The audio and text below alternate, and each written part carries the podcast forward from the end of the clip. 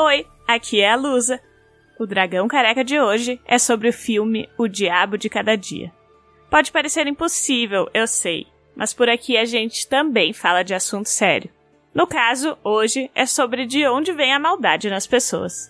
Não preciso nem falar que por isso que eu prefiro os animais, né? E eu sei que você está pensando. Animais podem te devorar. Mas sim, mesmo eles eu prefiro. Agora, Troá, que história era aquela de um menino andarilho mesmo? Pois é, Lusa. Nem sempre de comédia vive o dragão careca. Às vezes, a gente precisa ouvir sobre o drama de uma triste história. Naquela vez que reencontramos o Igor, o aventureiro das terras gélidas do norte, após um farto banquete no vilarejo, pegamos uma carona em sua carroça e seguimos viagem. Aquele som monótono da madeira das rodas percorrendo o solo, a nossa barriga cheia, e muitos já cochilavam ali mesmo no percurso. Logo mais à frente, um menino na estrada vagava a pé, sozinho. Num gesto amigável, Igor oferece um espacinho na sua carroça e assim seguimos. Arvin era o nome do solitário viajante. Com um olhar úmido, o pobre garoto disse que havia perdido a sua família e que tinha uma criatura que o perseguia todos os dias. Eu, ouvindo aquela história, não pude deixar de expressar os meus sentimentos em acordes.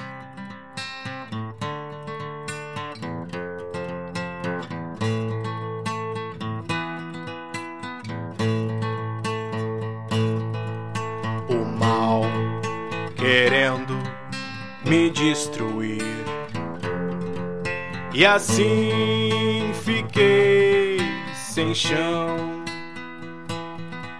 Pessoas que eu amei e vi partir. Morreu meu coração. E agora eu vou vagando.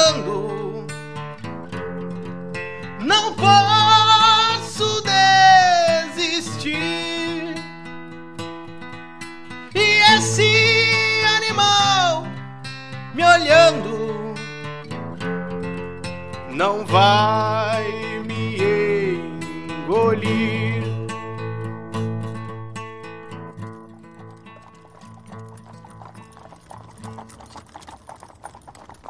E assim Arvin nos contava sobre o seu triste passado e que agora buscava por uma nova vida, um novo propósito. E juntos seguíamos com destino a. Bem, para onde a estrada nos levar.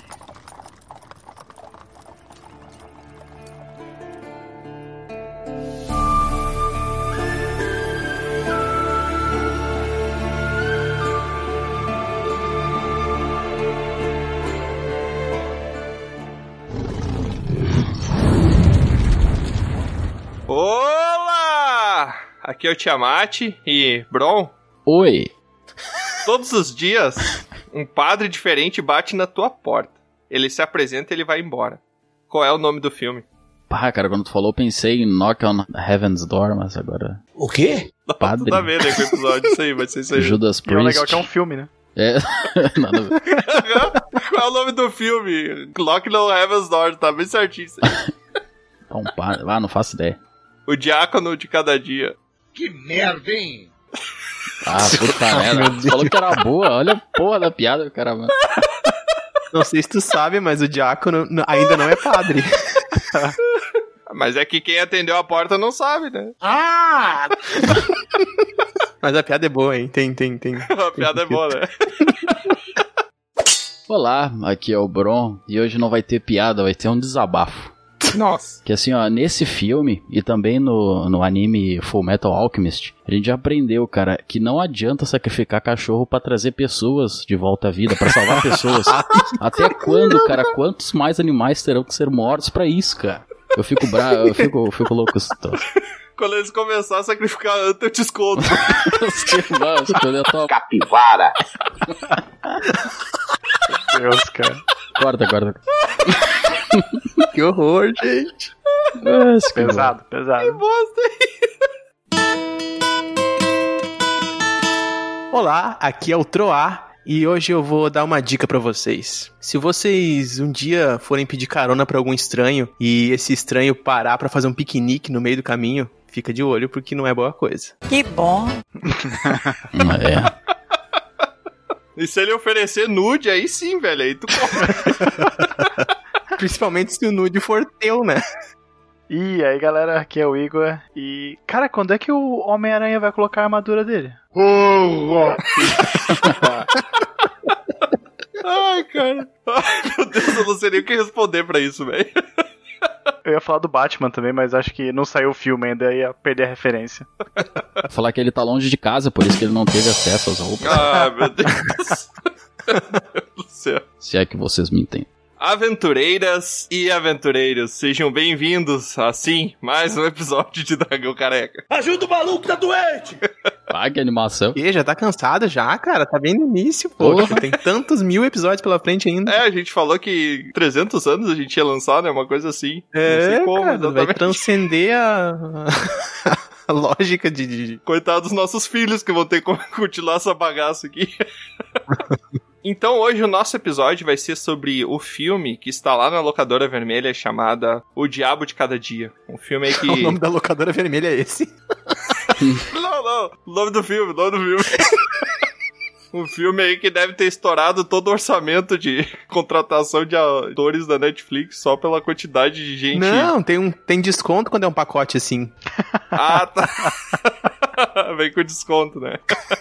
Deve 3, pague 2. Então hoje a É. gente vai discutir, vai fazer críticas extremamente construtivas aí a respeito desse filme e com certeza vai dar a nossa opinião que não vale nenhum tostão. Mas, antes da gente começar, eu ouvi falar que em breve a- o Dragão Careca vai abrir uma guilda, é verdade isso? Eu ouvi falar, não sei se é Então, verdade. princípio o pessoal tá falando aí, tem boatos, boatos, mas o que eu posso dizer é que a gente tá treinando um pessoal aí pra preparar uma galera pra uma aventura. Porra!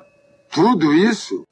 Caramba. E parece que vai surgir alguns cargos, vai surgir Ah, algum. ó, sinto o nível de grandeza. A gente tá preparando o pessoal Estamos fazendo para preparar professores. uma galera para uma aventura. É. É uma questão de instrução, né, galera? O nosso conteúdo ele instrui pessoas a fazerem coisas, eu acho. Eu acho que é mais ou menos assim. estão terceirizando todo o negócio só pra não ficar nada pra vocês, né? Exatamente, esse- esse é o planejamento. É. Mas então, antes da gente começar, só como é de praxe aqui, eu convido vocês a ir lá conhecer o nosso perfil do Instagram e do Spotify, principalmente, onde a gente tá colocando sempre sorteios. Mentira, só teve três, mas enfim. A gente tá colocando sempre novidades lá a respeito do Dragão Careca, enquetes super impressionantes, brindes. Mentira, não tem brinde. Que merda. hein? Tem nada. Tem sorteio, sorteio. Sorteio, não tem nada lá, né? O que, que eu tava oferecendo aqui? Ah, mas Pô, se você pode quiser, falar que tem um tá trechinho legal. dos episódios. Tem um trechinho dos episódios. Ah, é verdade. Teasers dos nossos episódios lá no nosso oh perfil my do Instagram. English, motherfucker. Olha os bordões. Até o convidado me zoando, Teaser né? me. Mas então, sem mais demoras, vamos começar o nosso episódio sobre um diabo de cada dia. Errou! Não, não é esse o nome, peraí. O Devil with. Não O, sei o que lá. o, diabo de cada dia. É, exatamente. Ah, só avisando antes desse episódio começar também que ele pode conter spoilers. Na verdade, ele só vai conter spoilers, né? Ele Senão vai, não como é? a gente Pode. uma opinião. Nossa, Vai. Pode. É, se você ainda não assistiu o Diabo de Cada Dia, eu te convido a assistir primeiro, lá na Locadora Vermelha, e depois você volta aqui pro nosso episódio pra ouvir a gente destruindo ele na sua frente, por mais que você tenha gostado. Isso aí. Mas então, sem mais demoras, vamos começar o nosso episódio sobre o Diabo de Cada Dia.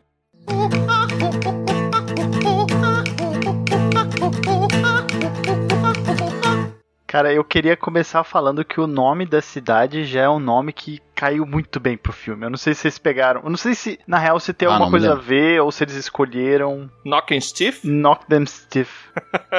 é um bom nome, né? Mas o que, que você associa a essa referência, Igor?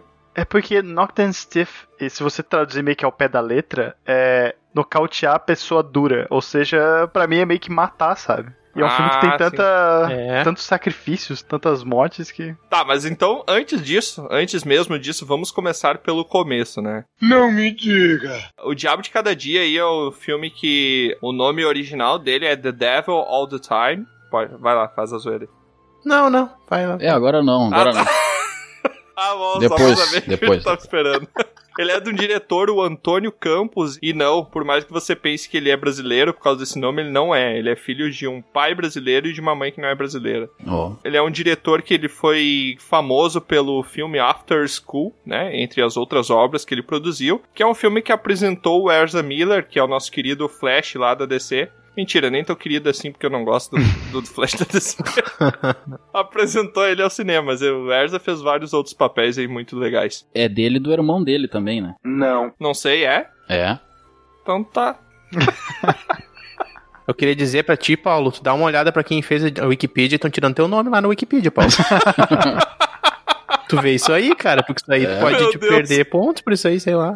Não, mas espera aí, o Antônio Campos ele é o diretor. O Antônio Campos e o Paulo Campos são os, os escritores. É, eu sei que tinha o irmão dele, eu ouvi isso em algum lugar. Escritor do livro? Não, o escritor Não, não, do livro não, é não, um. é quando Do a- a filme, do roteiro. Escritor Ray de roteiro, provavelmente. É, Roteirista, né? Isso, cara, essa é a palavra, roteirista. Ah, pode ser. Então o irmão pode ser o roteirista. Mas enfim, esse é um filme baseado no livro escrito por Donald Ray Pollock, que leva o mesmo nome, né? The Devil All the Time. E ele é um filme que ele se passa lá pelos anos 50. Foi há 84 anos. Cara, quando eu comecei a assistir esse filme, uma das primeiras coisas que esse filme me trouxe, e até depois se confirmou, não sei se vocês já assistiram o filme Crash No Limite. Que ele conta várias histórias que a princípio não tem nada a ver uma coisa com a outra, e eu pressenti que depois elas começariam em algum momento se conectar, até porque não faria sentido várias Sim. histórias acontecendo paralelamente e nada ter uma coisa a ver com a Tem outra. né? vários, vários filmes nessa pegada que tentam trabalhar várias linhas narrativas que vão se encontrar uma hora. Mas eu acho que esse até é bem consertado, ele não tem essa proposta tão assim de misturar como o Crash, como Magnolia ou outros assim que parecem que tem essa proposta mesmo de ter linhas, múltiplas linhas e tal. Esse ele trabalha um recurso de encontrar histórias, mas é,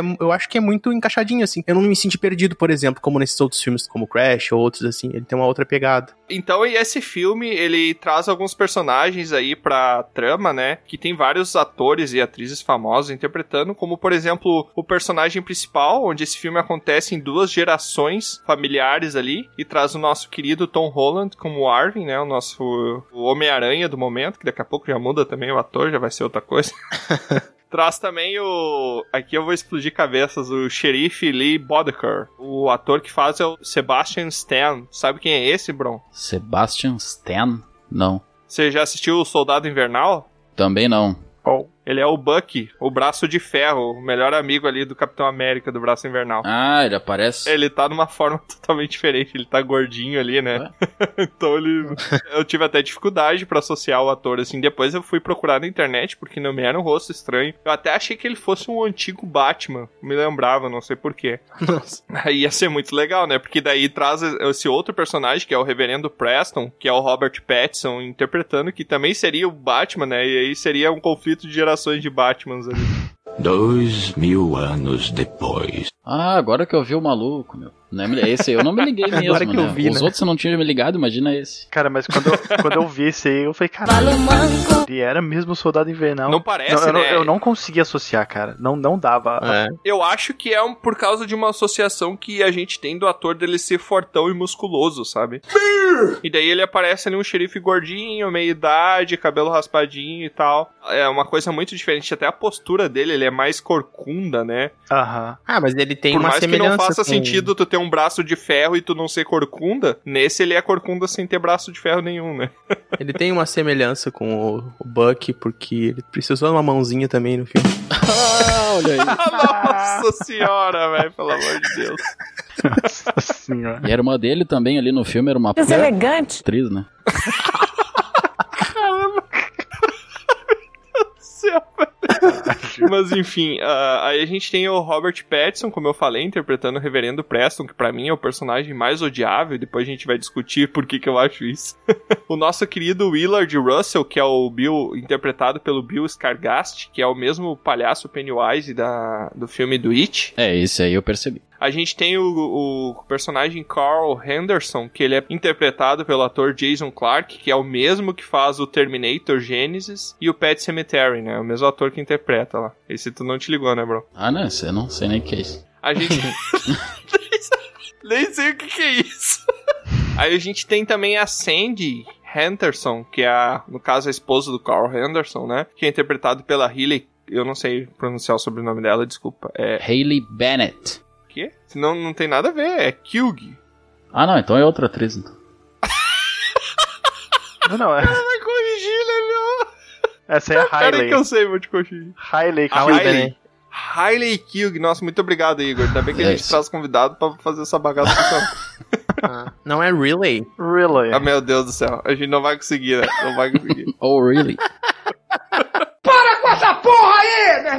Mas então a primeira coisa que eu quero falar a respeito desse filme que me chamou muita atenção é a questão dos sotaques, cara. Porque eu fico pensando Ah, quão sim. difícil é para os atores interpretar aqueles sotaques. Teve alguns momentos até que eu parei, congelei assim a imagem, dei um pause ali, e eu vi que principalmente o xerife, eu, eu tenho a impressão que ele tá com uns algodões nas bochechas pra falar, velho. Eu não sei se ele Hum. se pra fazer esse sotaque eles jogam a língua pra bochecha, Uhum. pra fazer aquela coisa meio mais carregada, assim, sabe? Ou eles jogam a língua, alguma coisa assim. Não sei se vocês perceberam isso Cara, também. mas Tem, sim. eu, eu reparei isso, mas eu reparei que ele tava com a bochecha mais, mais inchada depois que ele tomou o socão lá do cara no. que ele tinha entrado no bar. Eu achava que ele tava com a cara inchada por causa do soco. Ah, será que foi por isso que eu. Nossa, não, Não, me liguei eu não sei, tem um pudesse trabalho de. sot- Bom, pra começo de conversa, o filme ele aposta, né? Como a gente já, já falou de todos os atores e atrizes que estão, né, no elenco que tá ali principal na trama. É um filme que aposta no elenco, que, que, que Que, que, que, que, que, que, que, que, que,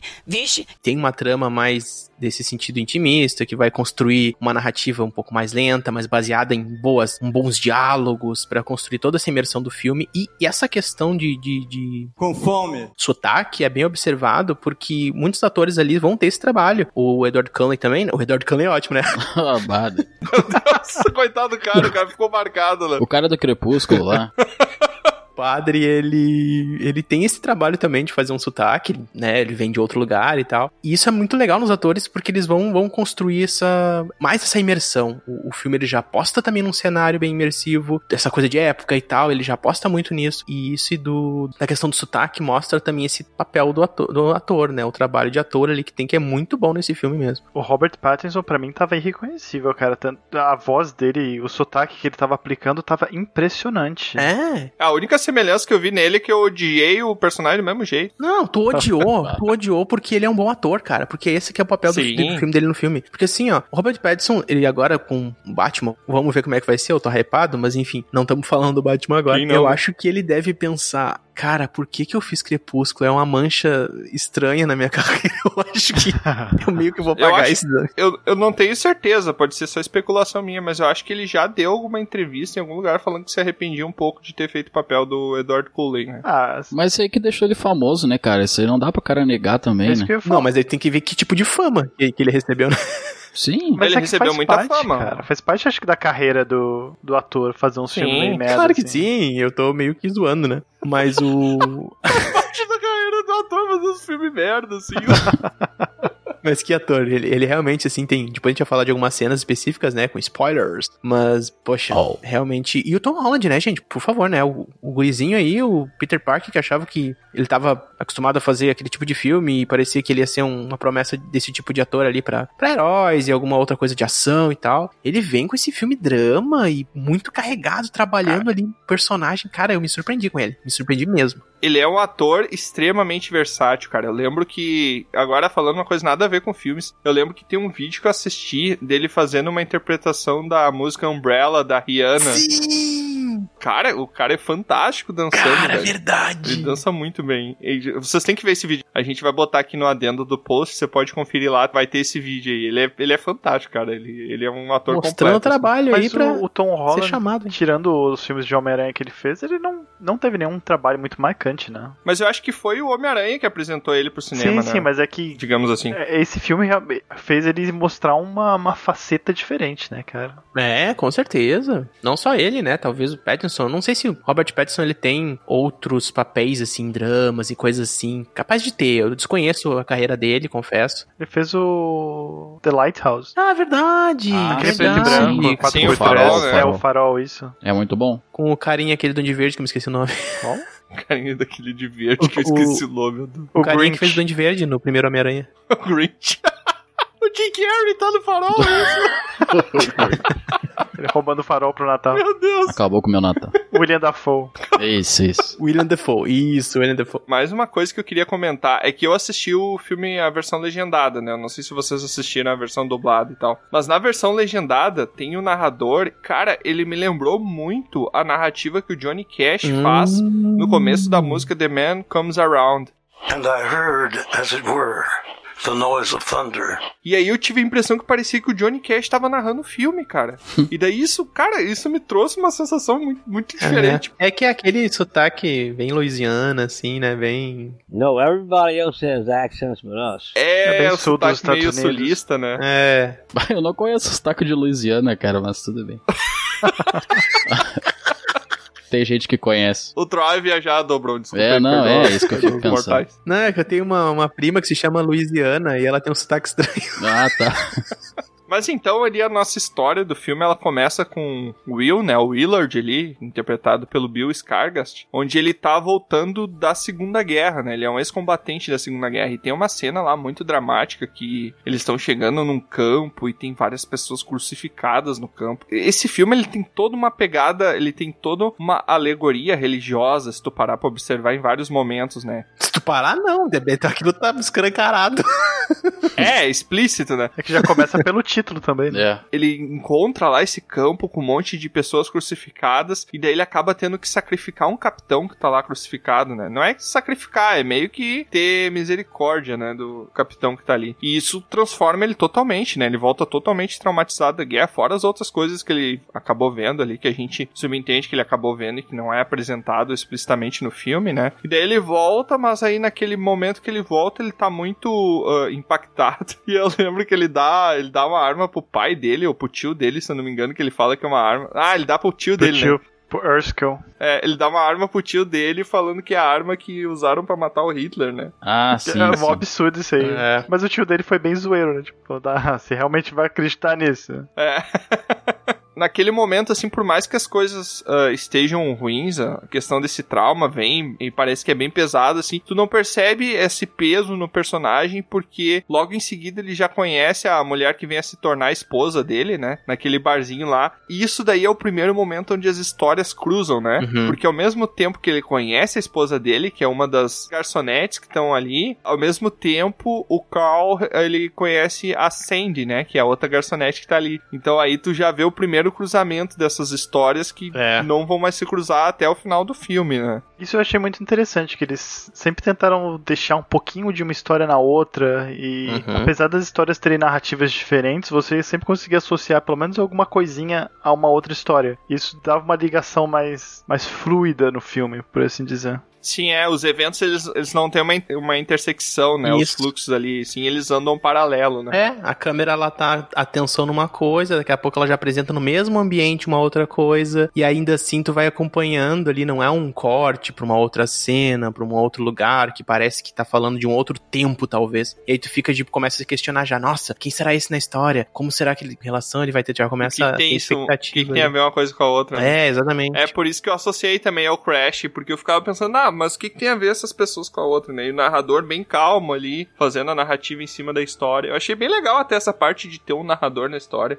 Até eu gostaria de trazer essa parte do narrador pra história. Esse narrador, ele é meio. Ele é onipresente e onisciente, não é? Sim. Então, Ele é meio que Deus ali, né? É Ele é que meio eu que ia- um cara que tá explicando os pensamentos, né? é isso que eu ia trazer pra, Pra pra não ficar história. aquela né? voz no fundo falando. que o nome do filme é tipo é o diabo de todo dia e tem um narrador que é meio que Deus na história. Eu achei que foi um antagonismo bem legal isso aí. Cara, eu não parei pra pensar nisso, cara. Que loucura. Eu vejo mais como tu deixando claro que ele é uma obra literária que tá se apresentando no cinema, né? Ele traz elementos da literatura, porque o narrador, ele, ele evoca algo da literatura, né? A ideia de narrativa de um narrador da literatura. Então, como o filme se baseia num livro, eu vejo muito mais isso, como se tu tivesse tendo contato ali com o narrador do livro, apresentando a história, que se apresenta agora com imagens, com vídeos, sabe? Tem muitos filmes que fazem isso, que são também baseados em literatura. Alguns nem são baseados, mas eles tentam se fazer como se fosse uma história literária, né? Então é muito mais nesse sentido. O recurso de narrador funciona dessa forma, né? Outra possibilidade também de interpretação é que seria o próprio Willard no futuro narrando uma história do passado como se ele fosse Não, realmente sabendo não. tudo.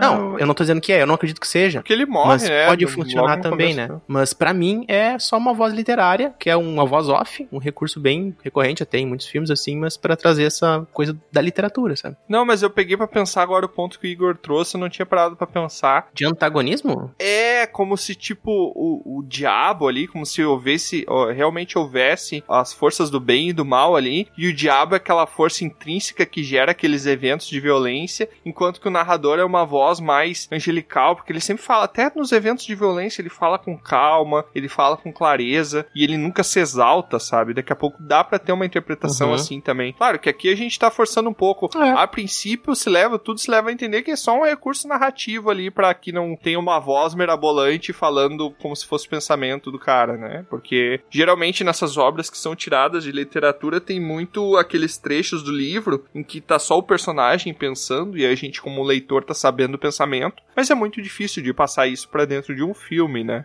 Então talvez seja só um recurso narrativo e a gente tá pensando muito em cima disso, sabe? Que ni- ninguém pensou que podia ter tanta profundidade, e a gente que tá dando uma profundidade aqui ao devagar em cima do assunto. Não, sempre tem. Se há a possibilidade de tu ver, sempre existe, sempre é. Porque a obra é que o artista cria, né? Que o diretor, que o- enfim, né? ah, é sempre maior do que a criação dele. Quem assiste que vai criar muita coisa. Então, tipo, não é à toa que a gente tá vendo significado, que a gente tá tentando fazer essa leitura. Tudo isso existe, de fato. É muito legal isso aí, porque torna a obra mais grandiosa, inclusive. É o que chamou bastante minha atenção também foi aquela última cena com, com o Arvin, que ele tá dentro do carro e o, o narrador ele tá contando exatamente o que o Arvin tá sentindo, o que ele tá pensando. Uhum. E aí ele fala, ah, e agora ele finalmente pôde ter paz, sabe? Então era. Sim. Eu entendo a parte do narrador também, faz muito sentido. Mas ah, quando eu ouvi aquela frase do, do narrador na última cena, eu achei que parecia muito um, Uhum. um ser, sabe? É, porque na literatura, quando tem ah, um narrador, às vezes, tem- geralmente tem terceira pessoa, que é mais recorrente isso, né? O narrador terceira pessoa onipresente, onisciente, aliás, que ele é aquele narrador que tá além de todos os eventos, ele tá além de todo o pensamento do livro, ele conhece o que os personagens pensam, o que os personagens vão fazer, o que- é um pouco isso, sabe? E aí por isso a gente pode fazer essa analogia com talvez uma voz, né, de alguém, um deus, um demônio que seja, né? Eu acho que, que pode ter também essa leitura Uhum. que vocês fizeram, que é bem, bem bacana também. Ô, Bron, tu quer comentar alguma coisa a respeito disso, cara? Não, eu nem prestei atenção em narrador, nem me lembro muito o que aconteceu sobre a narração. Demência? O narrador fala o filme inteiro. Nada inesperado aqui, né?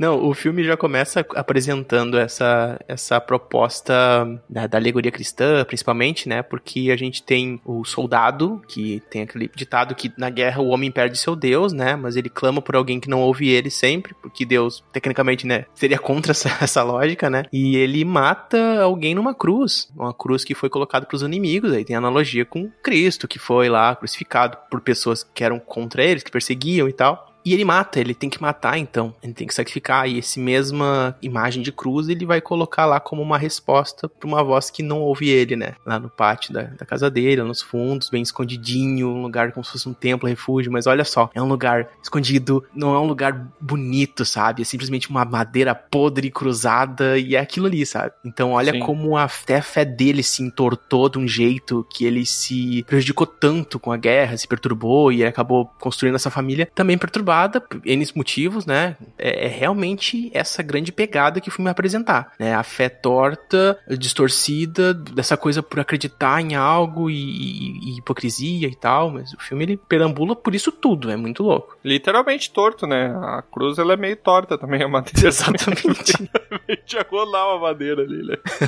Cara, aí que tá, não é a, eu acho que não é a fé dele que mantém lição, porque ele é meio maluco, né? Tem aquela cena que tem uns caras num bar zoando o Will e tal, e daí ele tá com o filho Uhum. dele ali, com o pequeno Arvin ali, o gurizinho de bonezinho, né? Que é muito Nossa. massa, que dá uma ligação com ele no futuro, que ele sempre usa boné, né? Uhum. Daí tá o o Will ali, daí tá os caras zoando. Tu acha, ah, ele vai se explodir agora, né? Daí ele não, ele fica tranquilo, ele liga o carro, ele sai, passa, a vida passa. Dá o narrador falando, ah, mas o, o Will, ele sempre soube pick the right time, né? Que eles falam, Uhum. tipo, achar o momento certo, né? Daí ele volta, cara, eu acho que ele vai armado até, ele acha uma coisa assim. Cara, ele volta, ele Não, ele desmancha os caras. Ele, é. ele- E faz questão de que o filho veja, né? E isso é, É, ele faz uma, uma é explosão de fundamental, violência, cena ele afunda a cabeça do cara na- numa poça de lama, ele quase mata o cara afogado, ele quebra o nariz do outro. Uhum. É uma cena muito brutal, assim, de violência. E o né? filho dele vai repetir a mesma cena com a menina aquela, né? Sim, sim, sim, Tá, exatamente. mas isso antes, quando o pai dele, eu não sei se foi antes ou depois de bater. Eu acho que foi depois. O cara ainda meio nervoso, até a respiração, me lembro que eu ouvia. Que ele fala assim, ó,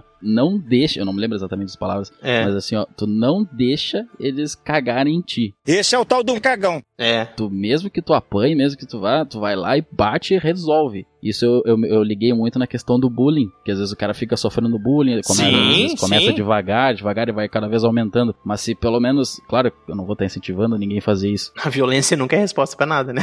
É, digamos que tentar cortar uma pela raiz. Tu tá recebendo bullying, daí tu agride o cara, tu demonstra o embate ali, o fogo contra fogo, talvez o cara pare com isso. É. Mas se tu continuar na defensiva, vai ser sempre isso e cada vez pior. Sim, mas eu até vou fazer uma confissão aqui, cara. Eu, como uma criança que sofreu bullying na escola, aquele momento que o Arvin, ele. O narrador repete já na, na geração futura, né? Quando o Arvin cresceu. Que o narrador fala, ah, e assim como seu pai, o Arvin também aprendeu a achar o momento certo e tal. Os caras mexiam com a irmã dele, e daí ele foi parar, e daí os caras, como eles estavam em maior número, eles deram uma surra nele, né? Ah. E daí Uhum. depois ele foi lá, achou os caras, pegou um por um e desmanchou os caras. Eu, cara, por mais que eu seja, eu saiba que é errado esse sentimento, me deu uma satisfação de ver aquilo, velho. me, senti, me senti um pouco vingado, sabe? Mesmo sabendo que não é a, a solução certa, sabe? É, cara. Eu senti algo parecido quando o padre levou um tiro. Nossa, quando o padre É, levou tu um se tiro, sente cara, vingado, né? É, porque o- aquele padre Claro. só fez cagada, mas bom, a gente provavelmente vai falar disso depois, mas Depois, depois a gente comenta. Cara, a calma parte lá, da calma comida lá. nessa parte do da questão do pai e do filho tomarem as mesmas ações, eu acho que o narrador ele deixa isso muito marcado assim, porque na cena que o pai vai lá descontar com aqueles caras, aí o narrador fala aí, essa vai ser a- um dos momentos mais felizes do Avin com seu pai. e aí mais pra frente vai lá o Avin e repete aquela mesma cena, tipo, foi uma coisa que marcou muito ele. Cara. E que ele vai Claro. lá e, tipo, refaz aquilo. Isso vai ser levado até o final, né? Aquela cena do final é meio isso. Ele ficou toda a viagem meio suspeitando dos dois ali. Sim, E é isso sim, que ele sim. vai fazer. Então ele meio que pega aquilo lá e- usa aquela mesma ideia com outro cenário, entendeu? Sim. É a mesma situação, ele vai lá, seja esperto, porque ele foi e bateu nos caras que fizeram esquema com a irmã dele lá, tava chovendo e Sim. tudo mais. Então ele esperou a melhor oportunidade da mesma maneira que ele esperou a mulher. E isso até o embate final entre ela dar o tiro, ele dar o tiro. Tá, eu vou falar depois disso. Ainda bem.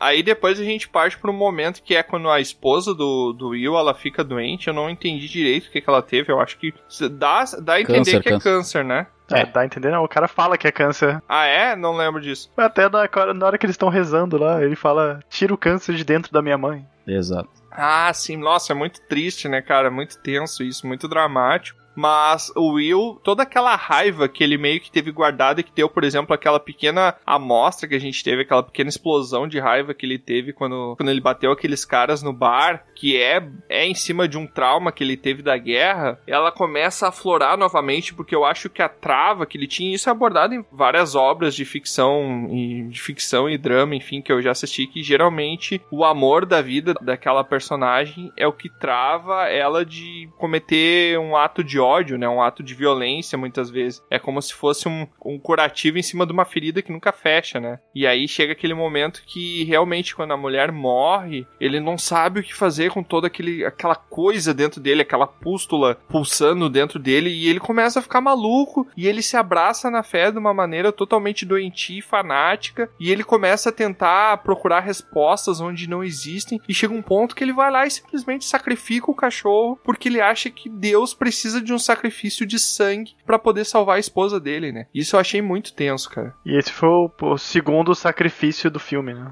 Que o filme, do, ao longo dele inteiro, tem vários É, tem sacrifícios de todos os personagens. assassinatos e suicídios. É, é, é pesado, gente. A gente tá trabalhando realmente um tema aqui pesado. Obviamente a gente tá tentando fazer essa leitura. Que a gente recomenda ver o filme. Aliás, quem tá escutando aqui provavelmente já viu, né? Então você já sabe o quão, quão forte o filme é. quão Esperamos que sim, né? Senão perdeu a experiência. É.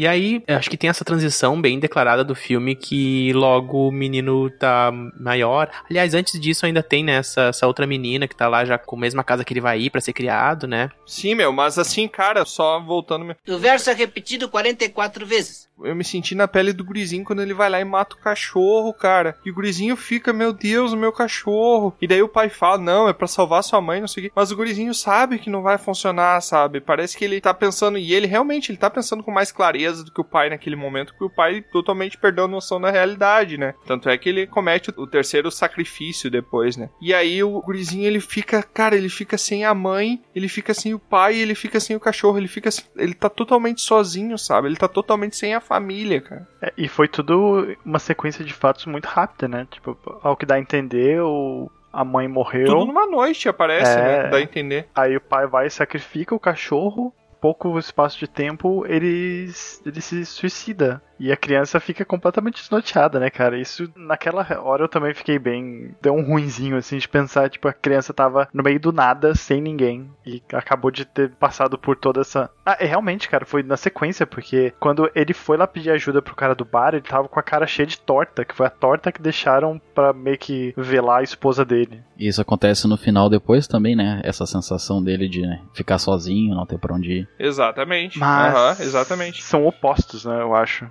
É que daí foi ele que causou, né, mas... Na verdade, foi um fechamento de um ciclo no fim. Eu não sei. É, tem, vários, tem várias analogias que dá pra gente fazer, assim, como fechamento de um ciclo. Como, por exemplo, quando ele enterra os ossos do cachorro, finalmente. Eu entendi como se ele fosse até um ritual ali de fechamento da, eh, daquele ciclo de violência, né? Que é tipo, acabou, cara. Eu enterrei os ossos que eu prometi no meu cachorrinho. Isso. E acabou tudo isso, entendeu? Então Aham. eu entendi É, eu- como esse ciclo. Eu consigo interpretar que ele estava preso a uma espécie de acerto de contas que precisava ser feito, que foi estabelecendo com o filme, que talvez ele nem tivesse consciência do quão abran- né, o impacto que aquilo estava tendo, né? Mas no fundo, no fundo, foi um acerto de contas, que- porque o pai dele, por mais que foi uma figura estranha pra ele, acabou projetando isso da cabeça dele, que as coisas têm que ser resolvidas, nem que seja né, na base, enfim, da violência, né? E quando ele finalmente encerra esse ciclo, acho que dá pra dizer assim, eu acho que principalmente quando ele enterra o osso cachorro, quando ele encerra isso, ele entra numa deriva. A vida dele já tem um sentido. Qual é o meu norte agora? O que que eu faço? Eu vou pegar carona com um estranho e vou deixar ele me levar pra onde o vento levar, sabe? Tipo, é a deriva, sabe? Aquele viajante que se colocou à deriva, que simplesmente fechou os olhos, dormiu e Sim, seja o que quiser. vou esperar acontecer alguma coisa. Porque ele não tem mais um objetivo, sabe?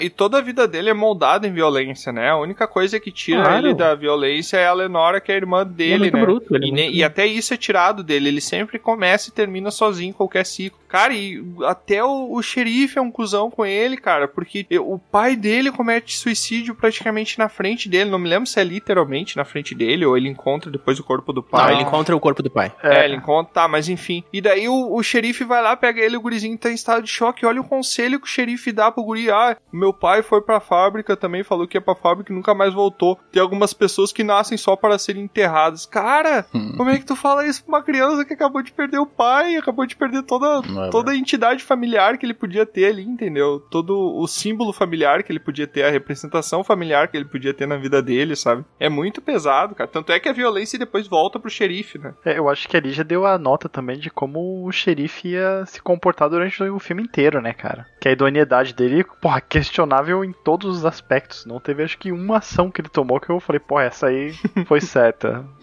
eu sinto assim, eu sei que é um, que é um filme que ele é pra ser um drama, mas eu sinto que pra mim ele é quase uma ficção, assim, porque por mais que eu saiba que exista mal no mundo, ali parece que o mal ele é muito mais. Ele é muito pior, ele é muito mais explícito, ele é muito mais poderoso ali, as coisas sempre acontecem, sempre se desviam pro aspecto mais maligno possível, de conforme aqueles eventos pudessem suceder, né? Então, pra mim, eu gosto, pelo menos, de pensar, me sinto mais confortável de pensar que é uma grande ficção voltada pra dramatização dos eventos, né? Uhum. Eu entendo o que tu falou, mas ele é mais um recorte de uma realidade verdadeira. Ele, ele é, mas ele é um recorte. Como ele é um recorte, ele é um foco. Ele é um foco pra te ver só a violência, pra te ver aquele peso e tal. Então parece que é, é demais. Parece que, nossa, mas será que a realidade é mesmo assim? Será que a fé é tão perigosa assim? A fé, obviamente, um fanatismo distorcido, né? Um- Uma outra coisa que não uma fé mesmo, né?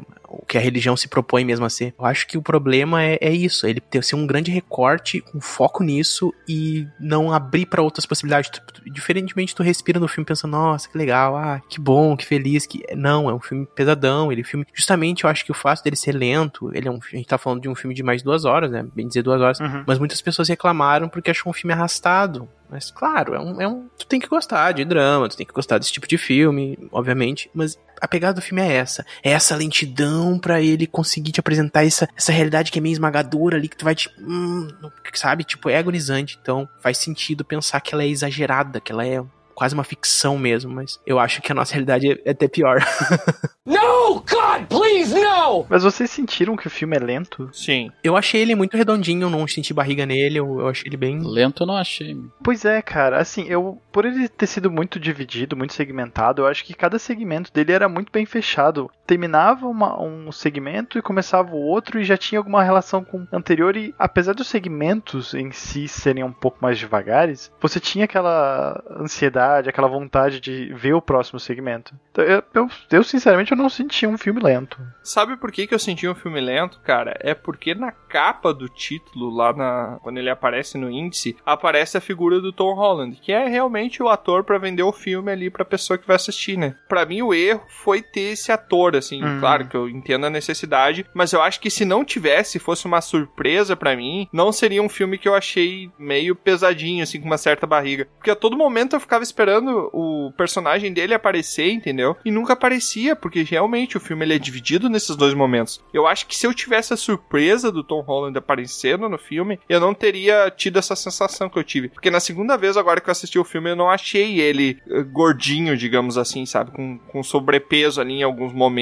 do filme. Eu senti ele totalmente redondinho, mas na primeira vez eu senti porque eu acho que eu tava com a expectativa de ver logo o, a personagem Uhum. do Tom Holland em ação, né? Então acho que foi por isso que eu achei um pouco gordinho o filme. Eu, eu gostei, eu gostei bastante de acompanhar a história dele, desde criança até o fechamento dessa, desse ciclo dele. E, sabe, vendo as outras histórias acontecendo ao paralelo. Sim. Isso eu achei, eu achei muito interessante. Então. Ah, Tá, e daí a gente passa pro momento ali que realmente passou, o Will morreu e o Arvin cresceu, né? Ele cresceu sendo criado pela avó, pelo tio e pela irmã adotiva, que ela é também filha de um- uma outra maluquice, né? De um outro pastor, que o cara é totalmente pirado, ele aparece lá tocando aranha na cabeça e fazendo um show de horror no meio do, da igreja e todo mundo acha aquilo sensacional. Isso eu sei que acontece, mas eu acho extremamente bizarro esse tipo de, Olha, de eu show nunca de vi uma horror. pessoa jogando aranha no próprio corpo, então. Ah, cara, eu não duvido de nada, velho.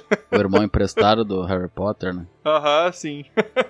e ela é a irmã emprestada do Arvin ali, né? É engraçado que É. esse cara casou com a mocinha lá que a mãe do Willard queria que ele casasse com, né? Exatamente. Isso. Parece que por ele não ter casado com ela que deu toda a merda, né? Se parar pra ver o efeito dominó que isso deu, porque daí É. ele não casa com ela. Exatamente. Ele casa com esse cara maluco que ele tem uma fé doentia, que ele toca aranha na cabeça pra fazer o show dizendo que ele não tem mais medo de aranha, porque o deus dele curou ele. E aí depois ele, ele é mordido por uma aranha, tem alucinações, ele acha que o deus dele falou com ele. Ele fica duas semanas trancado dentro de um, dentro de um armário sem fazer Um nada. confessionário improvisado, né? Ele tava todo inchado, né? Todo errado, não queria se mostrar, não era? Eu acho que essa, essa Não, a cara dele é daquele jeito mesmo. Mas é, essa Não, cena que não, gente vai, não, vai falar de. Entendi. Essa cena que a gente vai acabar falando, né, de, de por que, que a menina virou adotiva e ficou sem, né, sem os pais e tal. Foi a primeira cena que me impactou do filme mesmo, sabe? Que eu tive que dar uma opa, peraí, eita, ficou, sabe? Quando ele. É o troço maligno, né? O cara matando o cachorro não foi nada pra ti. Give me a gun. Caramba, velho, o cara pegou. uma- Era uma chave de fenda que ele gravou, que era aquilo. Era uma chave, era uma, Uma chave. chave de fenda. A chave de fenda, cara. Cara, não faz sentido nenhum, porque, tipo, não tinha problema ali. de pegar uma faca, né? A powerful Sith you will become. No- Nossa. Que. Mas vocês Coisa errada, vocês separaram que o irmão do Roy, acho que é Roy o nome do cara, não era? ah, não deu. Do, do, loucão, do loucão que tá a na cara. O Cadeira de irmão rodas dele, lá? Do pastor. Sim, o É, o irmão dele é meio louco também, né? ele tava Da de afiando a chave de fenda na cena anterior a que ele matou a esposa. Nossa, Uhum. cara, sério? Ah, eu não me eu lembro. não vi isso. Você, a primeira cena verdade. daquele ato é ele sentadinho no- no- na porta lá da casa, afiando uma pedra Afinando, pome é. lá Afiando. a chave de fenda. Eu, tipo, Caramba, pra que, velho. que ele tava afiando isso? Nossa, e tipo, eu achei que totalmente ele não tinha. Ele não sabia o que, que o irmão ia fazer, sabe? Como se ele fosse inocente. Mas então, Mas não. É. aí que tá, tipo, ele ele diz que ele não sabe. Parecia, deu a entender que ele não sabia, mas por que que ele tava afiando a chave de fenda? Nossa, não me Ele pode ter, inclusive, cara. Nossa, convencido, mudou o filme. porque Mudou o filme. Enfim, gente, a Bíblia é cheia de metáforas, é claro. E tem lá, acho que eu posso estar desconhecendo também, posso estar falando coisa, mas o sacrifício de Isaac lá, que essa proposta de alguém sacrificar pra provar que serve ao Senhor e tal. Então, essa coisa de sacrifício existe em muitas religiões também, né? Tu sacrificar alguém que tu ama pra provar que tu serve a alguém, sabe? Enfim, ali tem uma coisa meio assim. Ele acha que ele conseguiria um perdão, talvez, ou um- uma forma de Deus olhar pra ele com outro modo, sacrificando ela, sabe? Foi uma coisa meio um ato dessa forma. Vocês não acharam que ali Mas eu acho que ele não. tava sacrificando ela pra mostrar que Deus tinha vindo pra ele? Dado poder pra ele. É, Exatamente. É isso aí. foi isso que eu entendi. É, eu acho que foi uma parada assim, né? Porque ele sacrifica ela e ele fica gritando pro Deus, tá, agora me ajuda a ressuscitar ela. Tipo, agora eu te Isso, ele ressuscito. fala, viva, reviva. É, tipo, E nada acontece. ele entrou numa loucura. Pra mim, aquilo ali é droga, né? Só droga faz aquilo do ser humano. ele entrou numa Maconha. loucura que ele tinha o poder. Acho que é bem mais pesado que maconha. É, não, é. Cara, ele ficou duas semanas dentro de um troço cheirando o próprio cocô, cara. Você acha que ele tava bem? Pô, Era um banheiro aquilo lá? Era tipo. Não, mas ele não tava saindo patente? pra ir no banheiro, eu acho. Até falaram que ele tava. que o cheiro dele era a pior coisa que ela já tinha sentido na vida.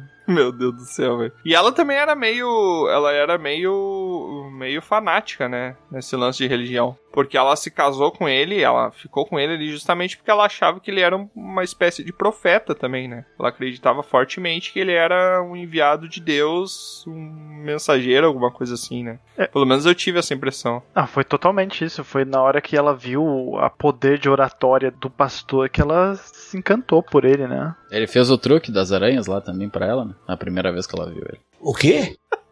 Ele fez o truque das aranhas. se apaixonar. truque das aranhas de se apaixonar. Bro 2020. Esse é 100% garantido. Joga as aranhas na cara, vai aqui, ó. Sucesso. Vai dar tudo certo.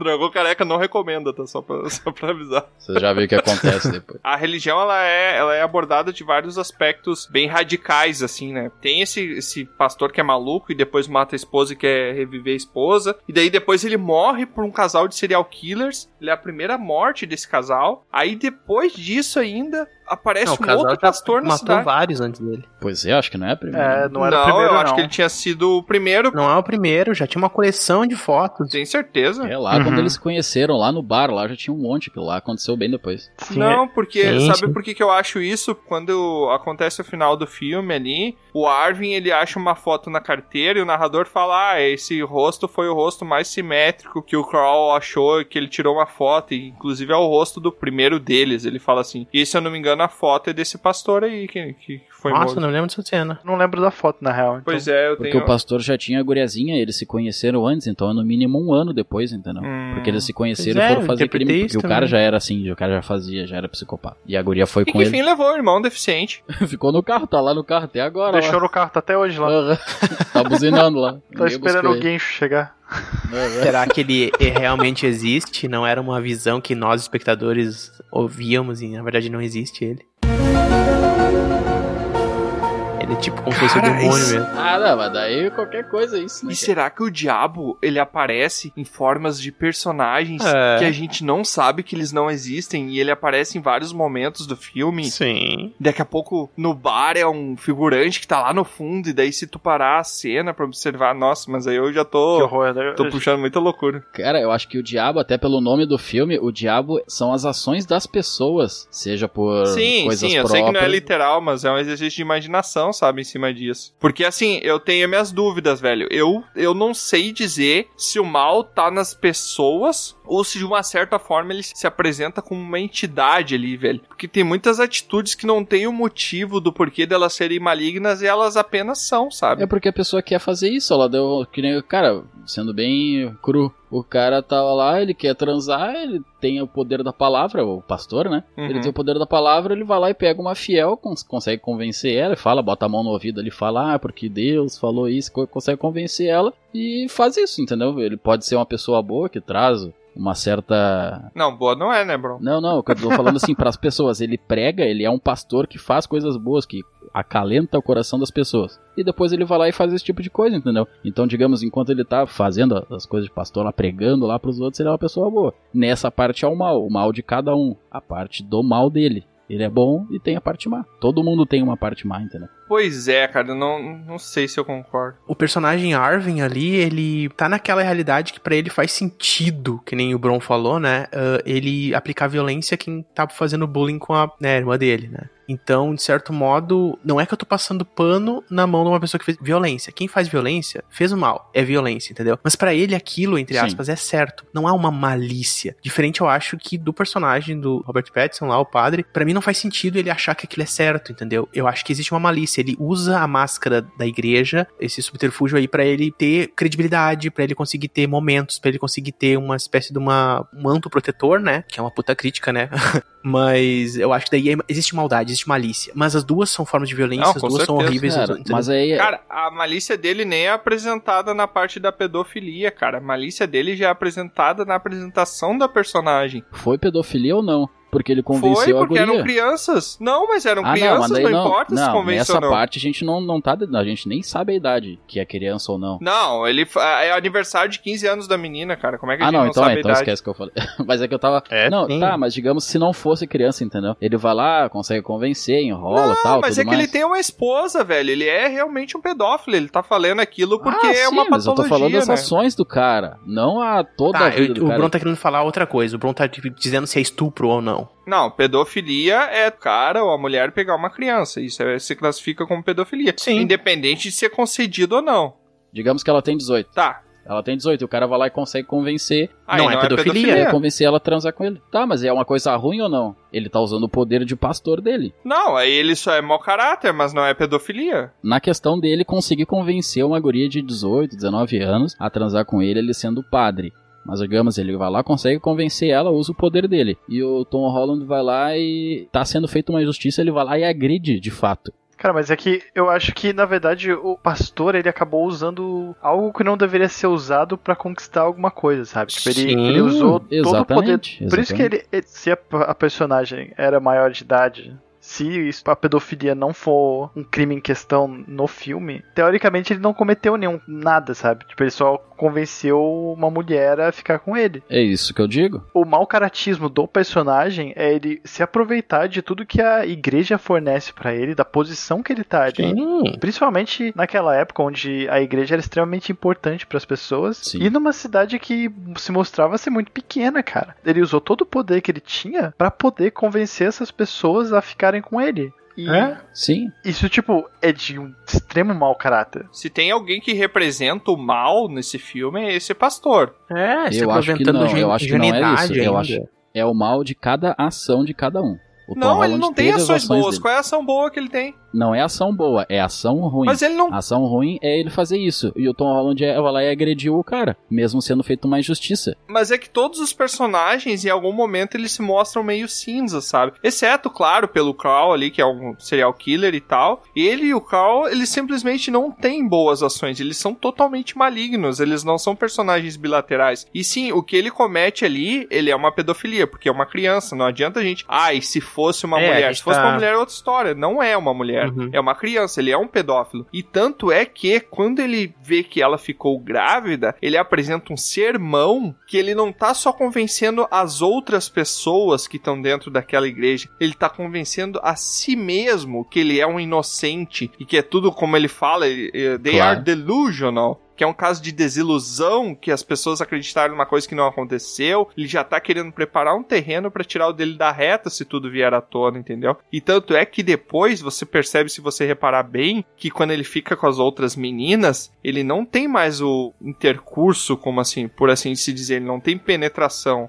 Ele faz outras coisas que não dão chance para a gravidez. Ou seja, ele aprendeu a consequência daquele ato, ele se tornou mais esperto para que ele não seja pego das próximas Claro. vezes. Mas agora ele tá convencendo as meninas. E se tu acha que ele tá se convencendo e ele consegue se convencer, tu acha que ele acha que isso é uma coisa tanto faz? Tu acha que ele acha que é ruim mesmo? É, não, ele não acredita que ele é ruim, porque nenhuma pessoa maligna acredita que tá fazendo mal. Pois Isso é, não existe. isso talvez o Tom Holland também na hora que agrediu lá. Ele viu que isso é uma injustiça, ele foi lá e fez. E isso o cara, o pastor É um também ato de acha. vingança, né? Uma vendetta. Pois é, e agora o pastor acha que convencer as, as gurias não é uma coisa ruim. Eu acho que são coisas diferentes, cara. Entendeu? Isso que é o mal, isso que é o título faz. A maldade que tá em cada um. Cada um faz uma maldade, independente das bondades. Sim, mas são coisas diferentes, cara. O Tom Holland, ele pode simplesmente fazer aquilo por impulso, ok. Ele pode fazer aquilo porque a realidade dele construiu ele fazer aquilo. E ele pode pensar, meu Deus, olha o que que eu fiz. Ou ele pode pensar, ah, bem feito, é isso mesmo. Ninguém mandou se meter com a menina, é isso aí que tem que ser feito. Ok. Mas, cara, o, o personagem do padre ali, cara, é diferente, velho. Ele se acha esperteza. É óbvio que ele, que ele sabe que ele tá fazendo a Não, maldade. é, exatamente. E acha que isso deve ser feito. Tipo, ele não se arrepende daquilo, entendeu? Óbvio que não. Sim, ele responde por Deus, ele se acha o máximo lá. É, não, e o Arvin, ele tem esse arrependimento, porque no final, quando ele tem aquele conflito com o xerife, ele fala pro xerife, olha, eu não queria matar a tua irmã, eu matei porque eles eram ruins. E tá aqui a prova, e tá aqui a foto, eu posso te mostrar a Sim, foto. Só que o claro. xerife também, como é É maligno, diferente. ele tenta matar o Arvin, entendeu? O Arvin, ele é mais um vingador do que alguém maligno, né? Cara, e outro motivo por que, que esse, esse reverendo é odiável é a própria apresentação dele, velho. Que ele vai lá e ele humilha a família do Arvin porque a mãe, que seria a avó, ela fez, eu acho, bife à milanesa com fígado, né? Fígado de frango. Era figa. É, com Isso. fígado de frango. E ele, cara, ele faz um sermão. Primeiro parece que ele gostou pelo sermão que ele fez. E depois ele vai lá e humilha a família, que diz que é uma família carente, que nem todo mundo tem a chance de trazer coisas gostosas. Tipo, ah, trouxeram esse bife de fígado. Imagina, essa é uma família carente que não tem o que comer. Tu vê dali que ele é o personagem maligno. Cara,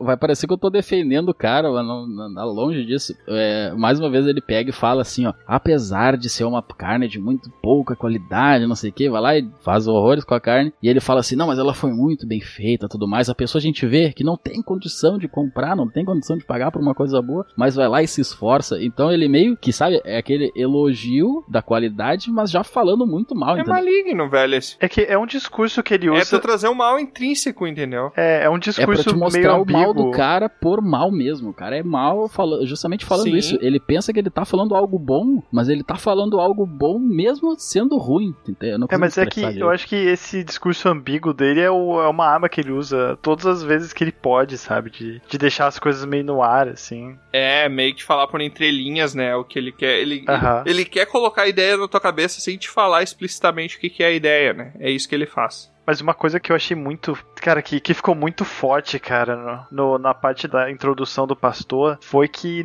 na cena anterior, o Arvin tava com a avó dele lá no, no, no açougue, né? Comprando as coisas. E ele, o Arvin fala: Ah, não, leva isso aí que você cozinha muito Uhum. bem, todo mundo gosta da sua comida, faz sempre do jeito que você faz, que todo mundo gosta. Sim. Todo mundo gosta de você. Aí chega na cena seguinte e o cara dá aquela rasteira na, na mulher.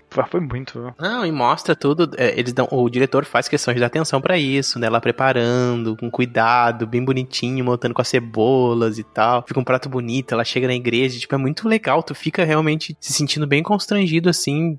Pena dela, assim. Realmente uma cena bem, bem ruim, sabe? Aí entra uma coisa que eu não entendi muito a motivação, que, cara, a menininha viveu com a família ali, teoricamente é uma família um pouco mais ah, simples, né? Mas ainda assim é uma família que gostava muito dela. Ela viveu, ela tem aquela inclinação pra religião, porque puxa um pouco do lance da mãe, que pra mim não faz muito sentido, porque ela nunca conheceu a mãe, então ela não teve influência nenhuma e não existe nada na genética que diga que isso vai influenciar apenas pela hereditariedade. Mas ela tem aquele lance da religião, e daí aquele pastor, filho da mãe, ele humilha a mãe dela, a personagem que é a mãe dela, que ela tem como mãe, que é a referência materna que ela tem, e ela vai lá e ela defende o cara do nada, ela fala, ah, eu acho que ele teve os motivos, ela fala alguma coisa assim, o, o Arvin, ele chega lá dentro, ah, eu aposto que ele falou que ele, ele bate a porta, ele é aquele tipo meio bronco, né, ele bate, ele fala, não, eu vou lá conversar com ele, a avó dele, no caso, para, ele, não, não faça isso, não sei o que, aí ele volta, daí ele fala assim, eu acredito que ele só falou aquilo pra ficar com todos os bifes pra ele, por isso que ele falou e tal, Aham. e a guriazinha lá atrás, ela faz um negócio defendendo o pastor. Eu não entendi a motiva... não entendi nada da motivação dela. Para mim pareceu É só o pastor pra eles é Deus, né, cara? O pastor pra É, eles. ali. gente, é isso que é. Olha Mas só, é. é- a ponto dela poder ficar no carro e obedecer ele como se ele fosse um mensageiro, como se ele fosse representante da palavra de Deus. Você tem que se despir perante ao Senhor, não sei o que, não sei o que. Ela é ingênua, gente. Ela representa essa personagem ingênua perante a religião, que acaba podendo ser influenciável com pessoas que não sabem usar a religião, que usam como uma arma, como uma coisa maliciosa mesmo, né? Então faz todo sentido ela defender ele porque ela tá cega. É, e ela repete os erros da mãe, né? É exatamente se, se entregando totalmente por aquele salvador, pra aquela coisa, repetindo exatamente a história se repetindo da mãe pra filha. Sim. Por mais que mãe e filha de fato nunca se conheceram como seres que pudessem interagir ali, né? Ela mais era um bebezinho quando a mãe dela morreu. É, mas é- ela tem um elo com a avó do Arvin, né? Que criou ela depois que a mãe dela morreu. Sim. E a, essa, essa mulher que eu esqueci o nome, ela sempre foi muito religiosa. Até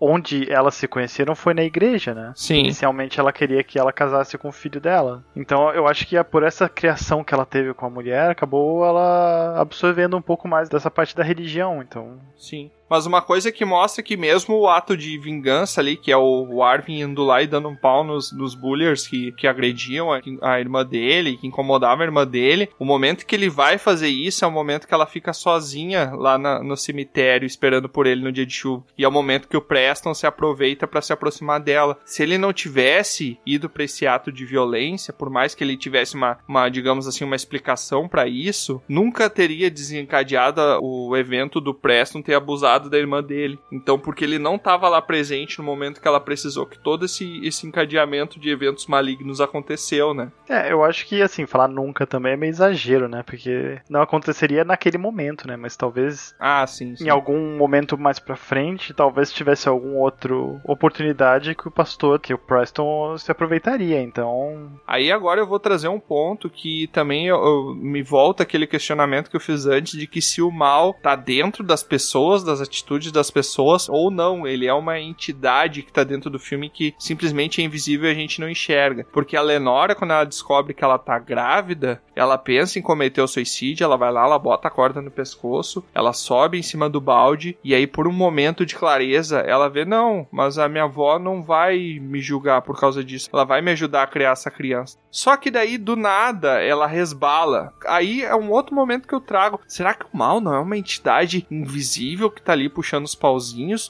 Porque isso não foi fruto da ação, foi uma coisa maligna que aconteceu, que o destino dela foi vedado sem ela ter a oportunidade de escolha aí, entendeu? Não foi uma ação dela. Pode ter sido uma ação dela, claro, colocar a corda no pescoço, mas esse toquezinho de que levou ela pra morte me pareceu mais uma coisa que ou o roteiro precisava e daí só teve uma falha de um furo de roteiro muito idiota ali, ou leva-se a, a se pensar que o mal pode ser uma entidade invisível que tá ali dentro, como se tivesse alguém puxando as cordas, sabe? Cara, eu acho que nessa parte não, porque digamos que o mal, pelo que eu interpretei do filme, são as ações das pessoas, as ações ruins das pessoas. E a dela justamente foi isso, ela perdeu o chão ali e foi se matar. Então, tá, ela pensou melhor e tal, talvez não se matasse, mas só em pensar em se matar, colocar cordas já é, digamos, o se matar. Já é esse o mal. é, Daí, claro, pode interpretar nessa situação de ter aquele erro e tal, e é bem dúbio isso, né? É, a morte dela não foi uma fatalidade, foi um suicídio. Mas aí que tá, não foi um suicídio, porque ela se arrependeu, ela não queria morrer. Aí foi um acidente. Mas ela se colocou, em- se colocou no risco. Se ela não se colocasse nessa situação de. Não, suicídio é uma coisa intencional. Não existe suicídio por acidente. Suicídio é uma coisa intencional. Ali foi um acidente que ela sofreu porque ela já tinha mudado Por de isso ideia. mesmo, não é acidente aquilo que aconteceu, aquilo é um suicídio. Não é um suicídio. Pera aí também, é, é difícil você julgar, assim, porque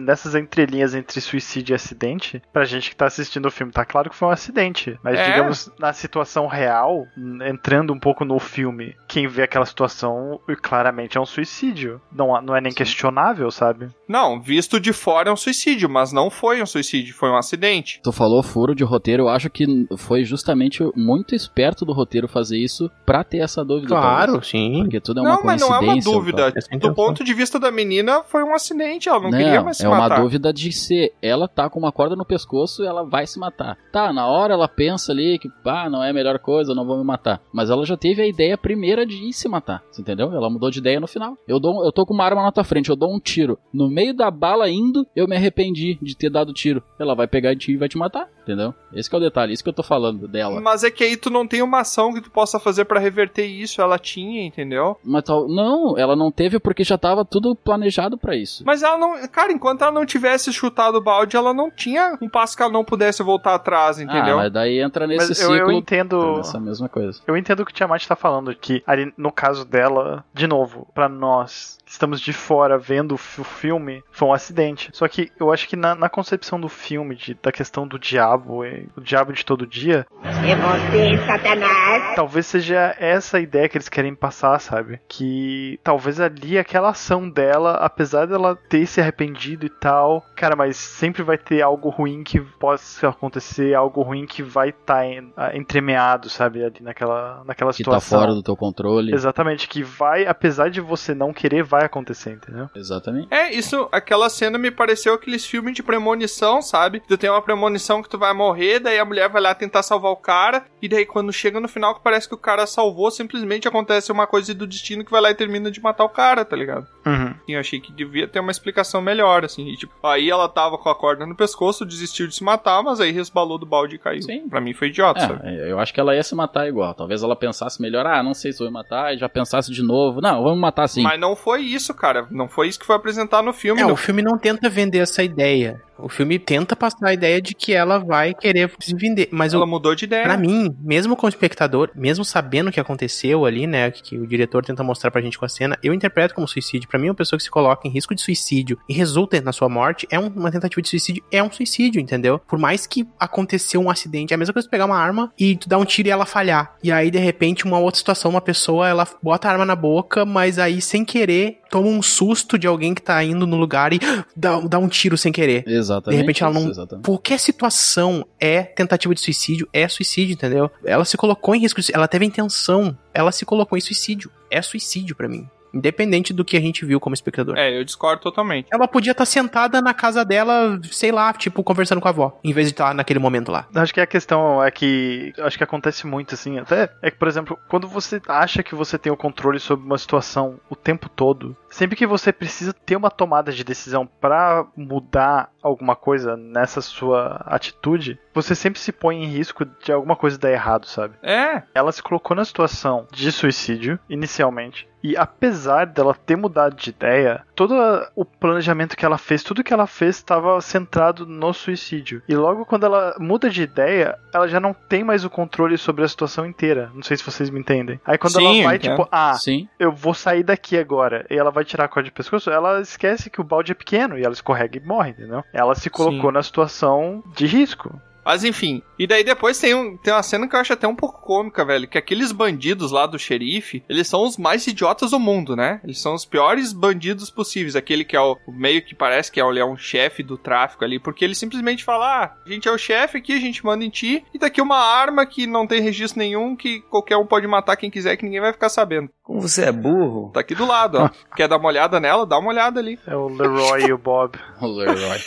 faz sentido nenhum, tá ligado? Quando ele apresentou aquela, aquela ferramenta de roteiro, aquela arma, esse registro ali, eu já saquei tudo que ia acontecer, tá ligado? Foi óbvio que, que toda aquela cena ia acontecer. Acho que ficou um pouco to- todo desenrolado da situação ali, com o cara meio que cobrando o xerife, sabe? Deixando o xerife naquele entrave todo, dava pra ver que alguma coisa ia acontecer entre os três. E que realmente aquela arma ia, ia ter algum papel fundamental no, na história. E aí, já se encaminhando mais pro final do filme ali, onde o Arvin vai lá e comete aquele ato de vingança contra o reverendo, né? Melhor cena do filme. É, é cena que tu se sente. Aí que tá, meu. Olha que sentimento errado. A melhor cena dos filmes é uma cena de assassinato, tá ligado? O que eu acho dessa cena é que ela meio que ela parece o momento. Claro, tem vários momentos do filme, assim, chaves, né, Pra mostrar toda a trama, mas ali ele tem essa, essa vingança mais confrontosa, sabe? Ele chega lá, é silencioso, ele- o padre fica o tempo inteiro de costas pra ele. Cara, que essa cena é muito bem construída, muito. Eu fiquei olhando ela depois reassistir, reassistir. A fala é muito boa. Tipo, ele chega, fala, ele tá ali com o boné, ele nem sabe quem é. Então ele é uma pessoa que chega na casa de Deus, né? Sem se mostrar a identidade. E o padre de costa não recebe ele, sabe? É quase como um confessionário sentar no confessionário. Sim. E aí ele fala aquilo, vai, vai, ele Ah, começa a boa. desconfiar, começa a virar, virar, até que ele identifica quem é, confronta, e aí ele percebe que ele tá armado, enfim. E é uma, cara, uma situação silenciosa, não tem trilha, ela é pesadíssima, o tiro, puf, é a única coisa que tu, que tu quebra aquilo ali, sabe? E é muito real, assim, sabe? Não tem drama ali, é simplesmente aquilo, pá, tirou e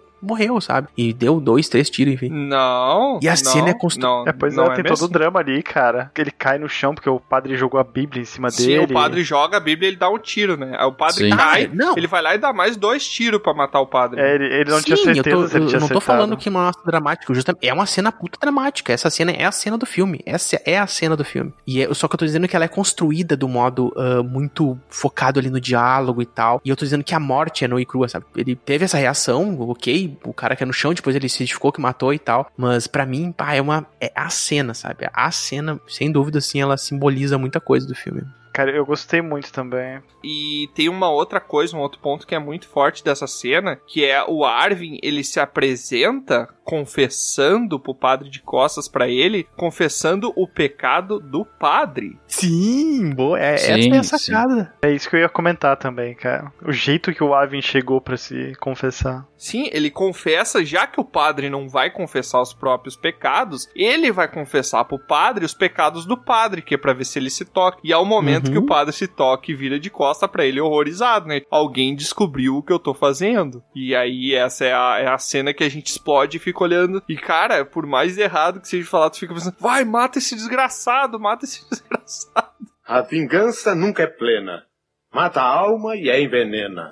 É horrível pensar desse jeito, né? Mas tu sente essa, essa raiva interna, né? Pois é, isso é- tu falou aquela raiva. hora que é horrível, a melhor cena do filme é isso. Cara, quando eu vejo algo que eu considero sendo justo, eu fico feliz. Eu me sinto bem. Tipo num filme de herói, ou desde pequeno lá, a gente vendo que tem o vilão e daí Sim. o herói vai lá e mata ou acaba com o vilão. Isso pra mim é uma coisa que, que traz justiça, uma coisa boa. Mesmo que seja de uma maneira violenta, eu vejo como algo positivo. Justamente por isso que é a cena de destaque do filme. Mas é que eu acho que eu, eu entendo o que o Tiamat fala, é porque o jeito que a cena acontece ela é muito real, cara. É uma coisa Ah, muito. Uhum. é tocável, sabe? Quando você tá falando de um, um super-herói combatendo um vilão, é algo tão abstrato, mas ali, cara, era uma situação que pode estar acontecendo em qualquer lugar do mundo, sabe? É uma coisa Claro. E o jeito que acontece, o- e o jeito que o, o pastor ele age durante o filme inteiro, pra mim é muito desprezível, cara. Que tudo que ele faz o filme inteiro Dá, dá uma raiva, né? Dá uma dá, raiva. dá uma raiva. E quando chega naquela cena no ápice da cena, que é tipo os dois se confrontando, você é uma cena muito, muito forte. Eu achei ela bem pesada, assim. E aí depois tem aquela parte ali que ele tá fugindo e tal. E daí ele pega carona com aquele casal de serial killers e tal. Eu não entendi muito bem por que, que ele desconfiou dos serial killers. Não, para mim não teve nenhum momento que ele desconfiou. Acho que talvez só por ele estar em choque de ter acabado de matar o reverendo é a única explicação que tem Não, ali.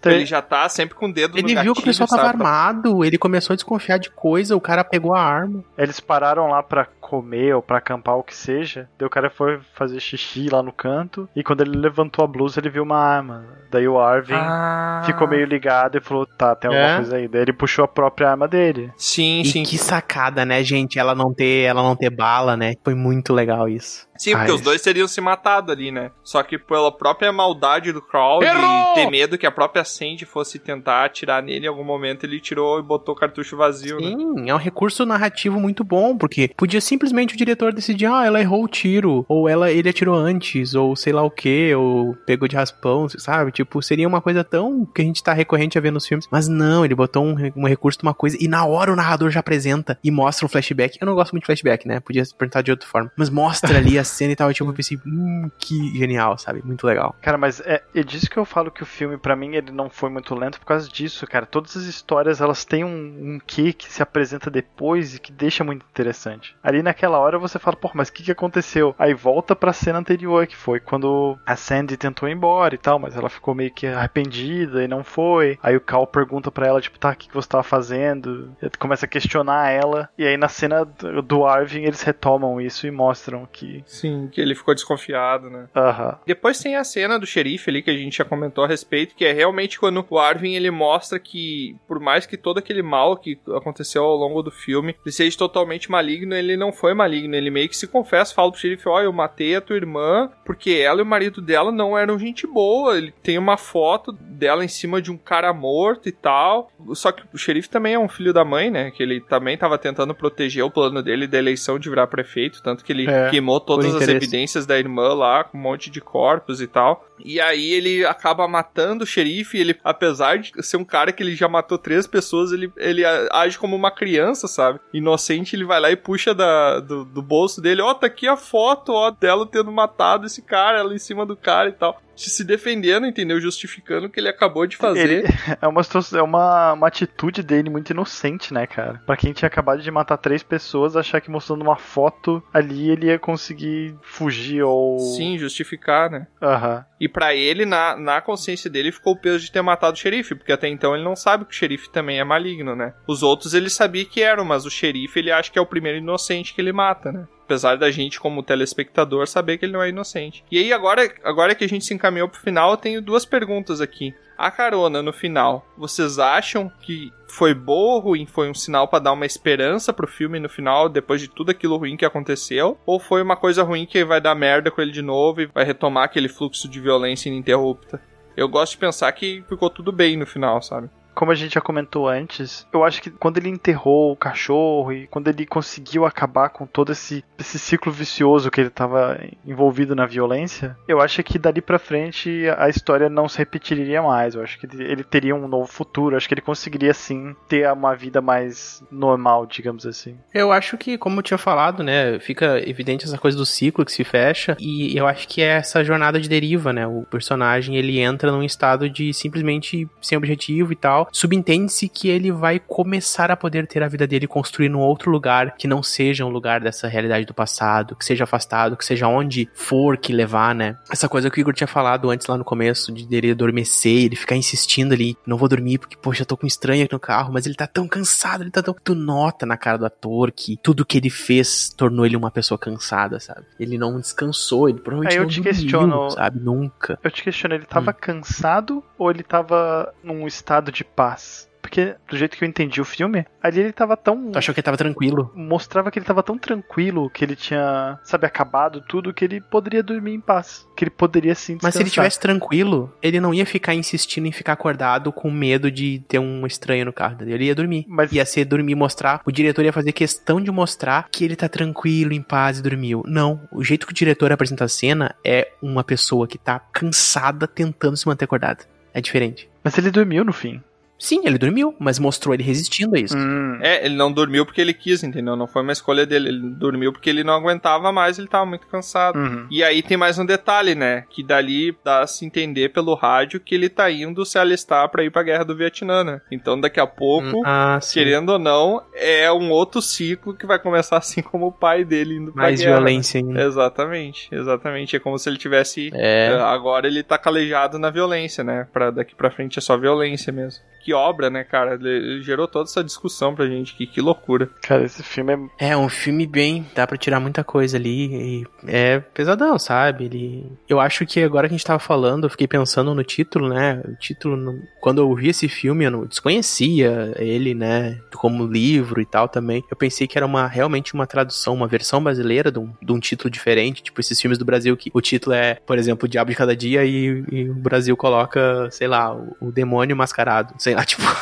coisas do tipo, sabe? Sempre uma coisa diferente. Diabo de cada dia, o Brasil coloca a grande família. faz também um contraponto com uma frase bem importante, que é o pão de cada dia, né? O pão de cada dia é, é uma frase bem importante. Agora eu não sei se ela é, é cristã, sim, mas eu não sei Hum. agora se especificamente é alguma coisa de alguma parábola, alguma coisa, de algum versículo, não sei. Mas o pão de cada dia é, um, é uma expressão também recorrente para tudo que se consome na vida, a cada dia, um tijolinho de cada vez vez, uma coisa de cada vez. E aí, quando se fala disso, de o diabo de cada dia, ou seja, a maldade, o demônio das pessoas de cada dia, é como o Bron falou, né? Tá nos atos das pessoas, talvez. Que cada um constrói a sua realidade baseado no mal. E isso, isso é o que vai perturbar ela. Se tu faz o mal, o mal é feito. E, e o mal é a tua realidade, entendeu? Então, o diabo de cada dia é o pão de cada dia das pessoas que fazem o mal, sabe? Como é bonita essa história. Caramba. né? Nossa, não tinha pensado nisso e ficou realmente muito bem colocado. Pão de cada dia. Parabéns, Troa. Parabéns, Troa. É o pão que o diabo amassou.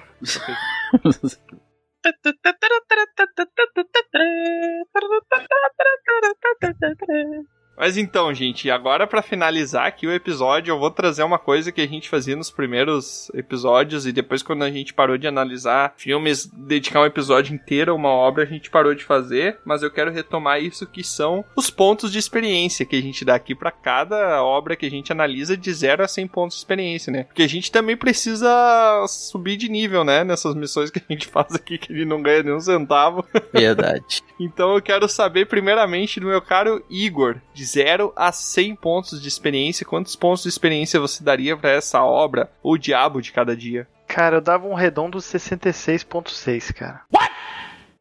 What the fuck? Oh, Isso não é redondo, né? Só pra avisar também. um quebradíssimo 66.6. Caramba, só por... Vem pra cá, vem pra cá, vem pra cá. Combinou, combinou com o filme, né? bem bolado, bem bolado. Tá, eu entendo porque do 66.6, então eu nem vou argumentar. Mas, Ibron, o que, que você acha dessa obra aí? Quantos pontos de experiência você dá pra essa obra? Olha, eu olhei esse filme sem saber nada de nada de nada. Até eu não sabia os atores. ah, mas isso aí assim. é segunda-feira pra ti. é, eu fui vendo assim, pá, olha ali o cara do Crepúsculo, pá, o Homem-Aranha. Não, Homem-Aranha já vi isso na capa, né? Mas, cara, eu olhando pela primeira vez assim, eu achei ele. Achei ele bom. Que bom. Nada de espetacular vocês falando assim, com certeza, eu olhando um pouquinho melhor sobre o filme, com outras óticas ali e tudo mais, né? Eu achei ele um filme muito bom. De, então, de primeira, assim, quando eu olhei pela primeira vez, eu achei uma nota 6, assim, uma nota média. E agora, com todas essas técnicas, com toda essa putaria, complexidade, eu daria um 8, sim, com certeza. Ai, que burro! Tá, mas e agora em pontos de XP que vai de 0 a 100, quantos pontos tu dá? Do 8, né? Não, 80, 8. 80 pontos. 80, 80 pontos, tá, suspeitei. É. suspeitei que era isso que tu queria dizer. É. Tão ruim que merece um 8. Cara, eu vou seguir então aqui para deixar o Troll por último aí, que é o nosso palestrinha. Uh... Então eu vou dar aqui para essa obra, cara, eu não pensei em nenhum momento a respeito de notas, mas eu vou dar aqui 75 pontos de experiência para essa obra, porque eu acho que ela é uma obra que vale a pena assistir. Você vai gostar do lugar, não é que você vai gostar do lugar que ele vai te levar, mas ele vai com certeza te fazer refletir sobre vários assuntos. Mas teve algumas coisas que eu comentei ao decorrer do episódio que eu achei que não fizeram muito sentido, que pareceu mais uma necessidade de roteiro do que uma coisa que acontece com naturalidade dentro da história. Então eu acho que peca ali naqueles 25 pontos de experiência, mas 75 com certeza é um filme que vale a pena assistir, é um filme bem pesado e profundo e acho que é isso também, já falei demais já. Bom, Drama é o meu gênero favorito de filme no cinema e assim como outros filmes que eu acabo assistindo, eu gosto de ver um filme para sofrer, porque a minha realidade é tão maravilhosa que eu preciso olhar uma coisa diferente, né? Mentira! Então, eu geralmente faço assim. é, eu sei como é que é. Mas, não, assim, é, a, a moral Vocês do. viram, né? De o Troll filmes... tá vivendo uma realidade paralela. Eu não, não moro no Brasil, gente. Porque eu sou rica!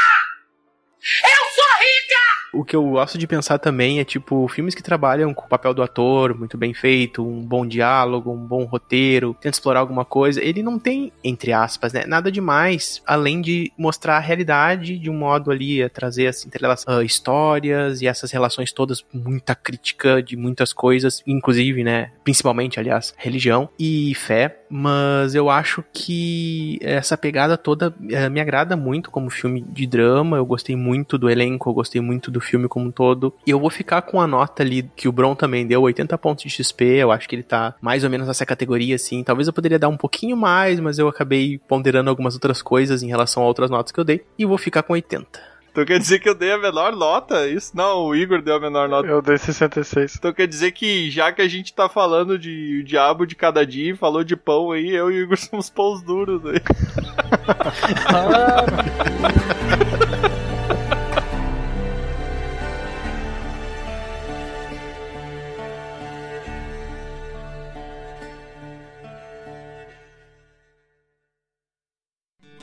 Aqui é Troá, o Bardo, e eu quero agradecer a sua visita.